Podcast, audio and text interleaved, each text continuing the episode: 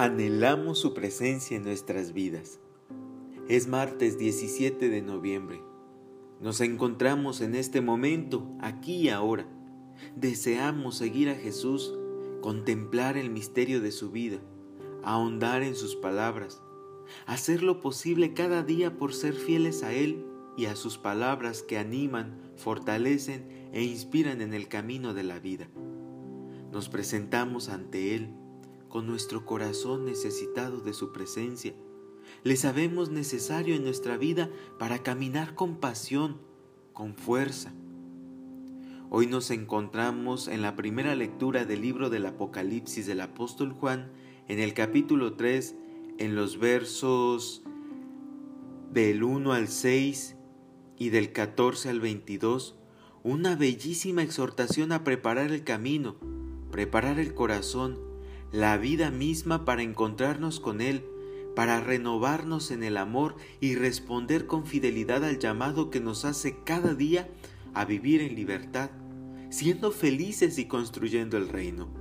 Él conoce nuestras obras, conoce cuánto somos capaces de amar y entregar la vida, y lo sabe porque Él nos ha creado, ha modelado nuestro corazón y nos ha dado lo necesario para el camino. Con cuánta razón nos dice que a los tibios los vomita, porque no estamos hechos para vivir a medias, como cristianos apocados o sin chiste, sino aunque cada vez más pocos en las iglesias y en la sociedad, seamos capaces de ser significativos y portadores de esperanza en medio de este tiempo que nos ha tocado vivir. Deseamos verle, deseamos estar con Él, hospedarlo en nuestros corazones y hogares, para ello, haremos siempre lo que sea necesario.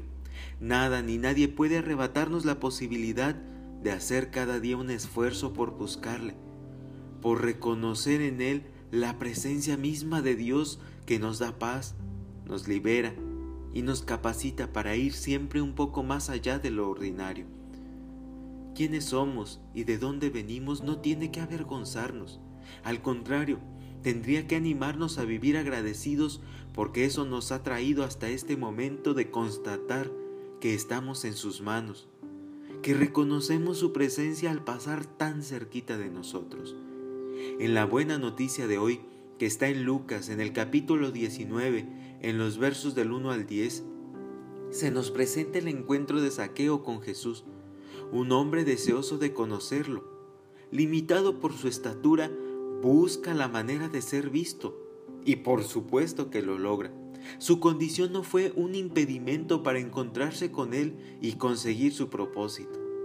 Y ahí tenemos a Jesús, volviendo la mirada a Él y pidiéndole que bajara pronto, porque deseaba hospedarse en su casa.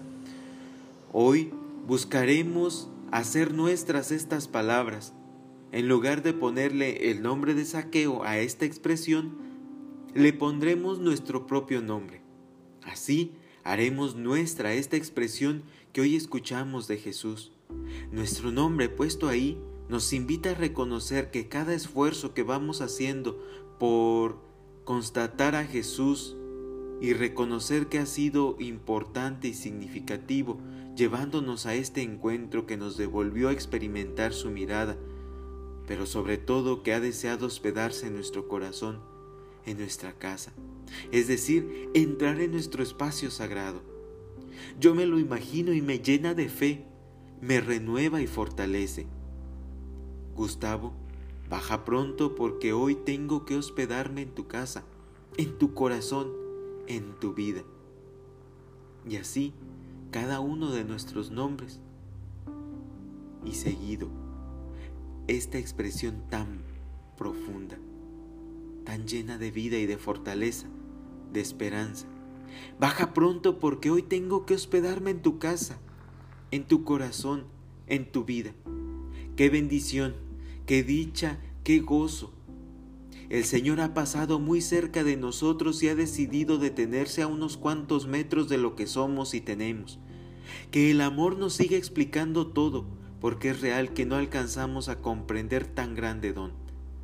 Bajemos enseguida y contentos, igual que saqueo. ¿Qué más da lo que hemos sido? Lo importante del encuentro es que no puede dejarnos igual. somos invitados a transformar nuestra propia realidad. Y ahí tenemos a Saqueo, comprendiendo que ese encuentro lo hacía entregarlo todo, confiar plenamente en Jesús y vivir en justicia, devolviéndose a vivir también en honestidad, transparencia y libertad. Jesús reconoce el valor de este hombre y confirma que la salvación de Dios ha llegado a ese corazón, a ese hogar.